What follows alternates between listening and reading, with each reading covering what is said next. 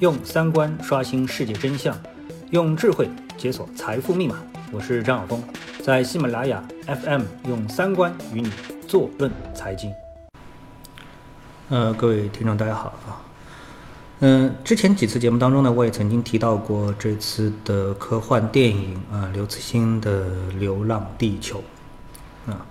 那么，嗯，几年前我也把刘慈欣的科幻小说全部都看过了一遍。那么，其中最好的一本，呃，毫无疑问还是这个《三体》。对《流浪地球》呢，我的印象其实不是非常的一个深刻啊。那么，看到一些影评的时候呢，也提到，啊，这个为了体现出更多的人文关怀啊等等之类的一些情怀，那么把《流浪地球》呢改了一改啊，到底改成什么样子？其实，呃，我觉得应该说还是会在控制之内啊，起码之前我应该是这么来认识的。那么，直到昨天呢，我才真正的去电影院把《流浪地球》给看了一遍啊。那看了之后呢，嗯，总体上啊，我觉得科幻的这个效果啊，这个特效啊，我觉得应该已经是非常到位了，跟美国大片没有什么太多的区别，这点上我是非常肯定的。呃，之前呢也有很多影评说这个影片啊有很多的 bug 啊漏洞。那么。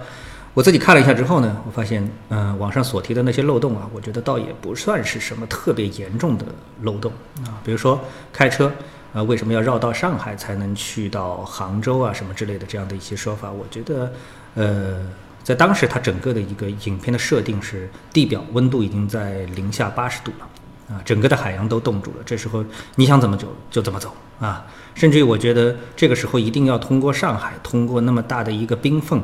呃，这好像是完全没有道理的啊！这个这里出现一个冰缝的可能性，我都觉得也太讲不过去了啊！要高达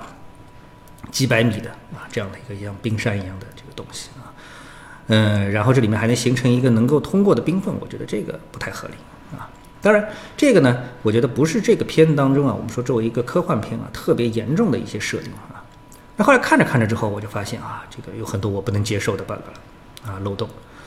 嗯，其实最主要的，嗯，就是吴京主演的这个宇航员，啊，这个角色，我觉得啊，这这是无组织、无纪律到了极点，啊，因为我们知道，在我们的证券市场上，呃，做交易啊，在资本市场上，其实对游戏规则的呃一个这个认定啊，呃，我觉得一直是一个非常严重的事情啊，呃，也可以说。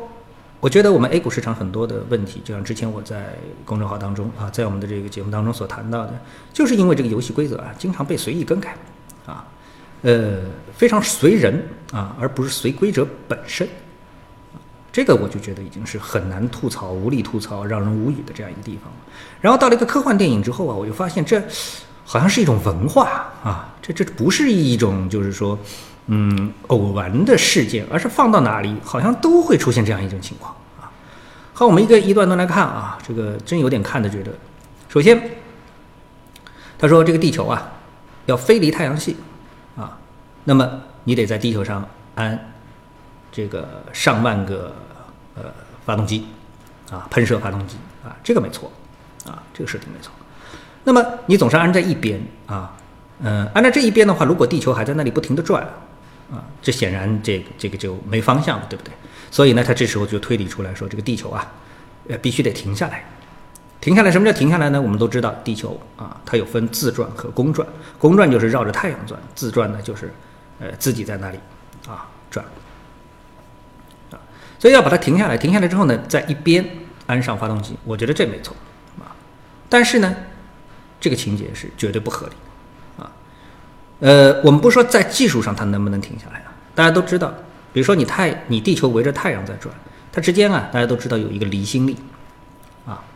那这个离心力呢，保持了这个地球啊，它既不会靠近太阳，也不会啊脱离太阳，它是在这里有一个均衡的点。那对于地球而言的话呢，哎，我们稍有一些这个呃地理知识，大家都知道，地球的这个地壳啊，它是一层非常薄的壳，那下面呢就是岩浆，啊，这层壳非常薄，啊，非常薄。那这层壳能够在那里维持一个平衡，也就是说，我们现在在这块大陆上啊，还是在这个海洋上，它其实也是在自转的过程当中一个离心力啊的一个平衡。所以你可以想象，如果说啊，我们的这个地球突然之间停下来了，啊，停下来了，那地球本身的引力的啊，这个和没失去了这个离心力，我们的地壳就会向下崩塌，那直接人就死光了，啊，这不可能说死一半，啊，所以我觉得这个设定呢，本身是很大的 bug，而且呢，哎，这个发动机啊，你不是说需要时时刻刻都在那里喷射，啊，喷射。你可以说转到我需要喷射的那个方向的时候喷射一下不就可以了吗？啊，所以停止地球自转，我觉得这个是很难想象的一件。也就是说，地球即使是离开太阳系，再再往前前进，它也是转着离开。啊，就像我们看到很多的科幻电影当中，它都要给这个飞船啊加一个离心力，为什么呢？让你也要在里面模拟有一种自重的这种状态。啊，如果它不转的话。啊那很多情况就会发生严峻的变化，这个可是需要推理一下的，啊，这是一个。那么自转要停下来，那公转是不是要停下来呢？啊，这当然就更难想象了啊！我在看电影的时候，我当时也以为他是要把公转停下来，后有人跟我纠正，他说是自转啊。那公转就更不能停下来，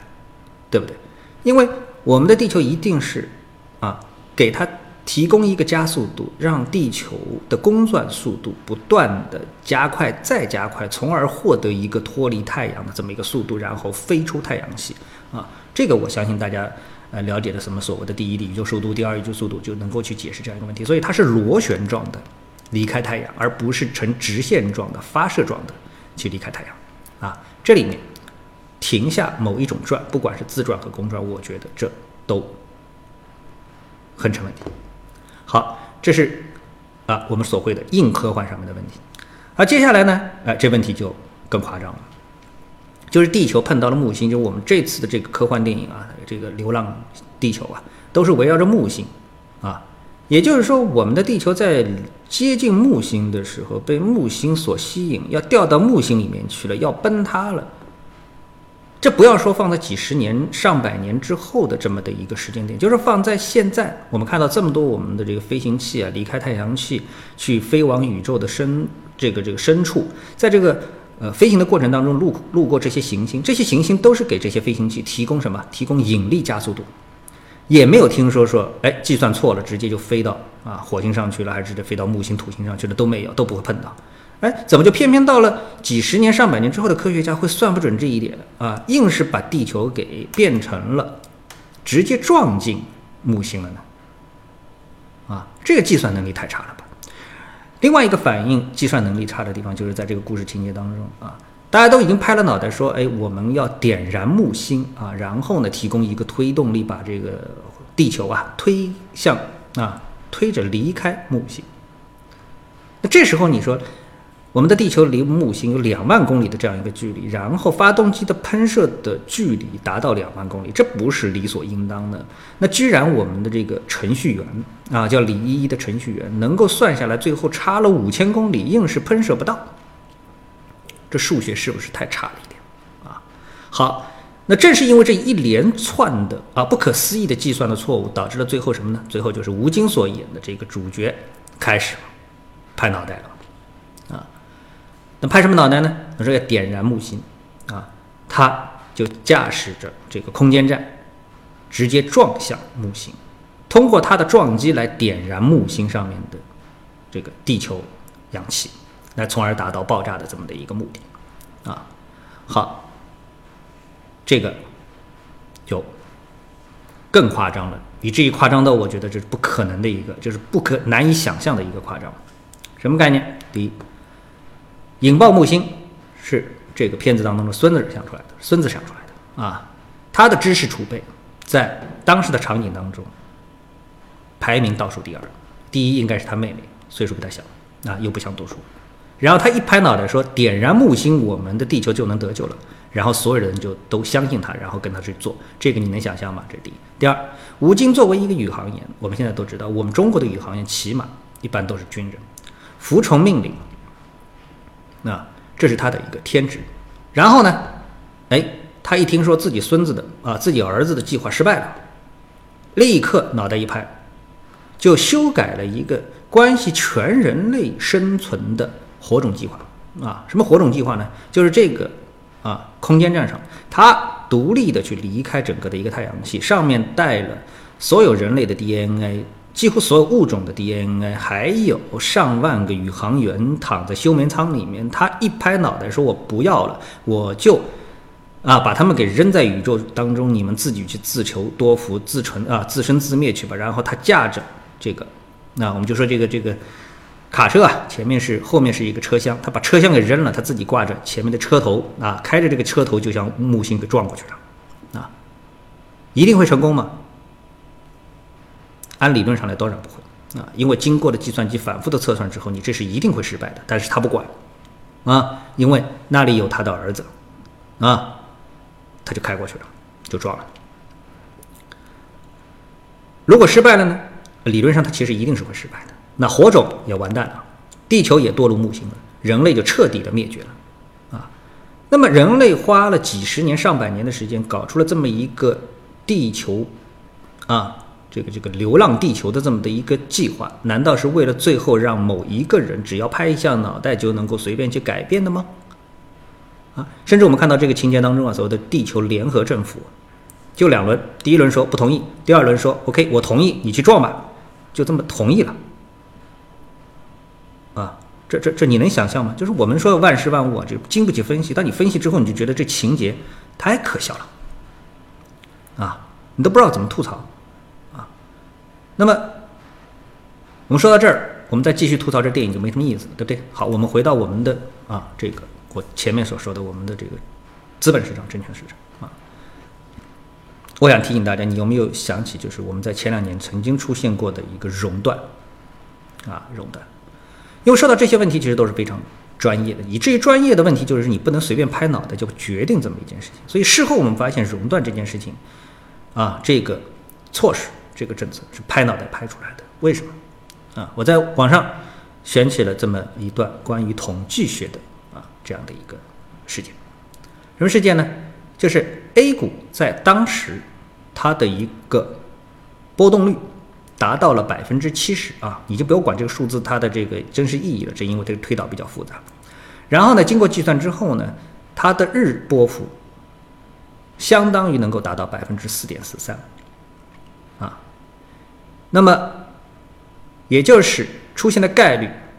为百分之十。如果双向的话，那我们知道会涨会跌。日内触及的概率是百分之四十，那正好呢是五天当中碰到两次。所以在当时的那一个星期当中，虽然平时在风平浪静的日子里熔断发生的机会不算太高，但是我们的 A 股风高浪急的时候太多了，百分之五的熔断将会频繁的出现，而事实就是如此。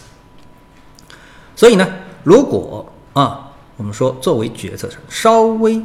深入的研究一下啊，和我们的统计学专家一起研究一下，理解股价波动性的它的背后的科学的含义，对二零一五年的数据做一次回测，那就不会去啊做出我们的 A 股需要熔断的这么一个举措，所以立刻就被收回了啊，这就是我们所碰到的啊。所以呢，我们说这事情发生之前一定不能拍脑袋，而流浪。地球这部影片到了后半段，在我看来，就是不断的在拍脑袋啊，真是让人难以思议啊，不可思议。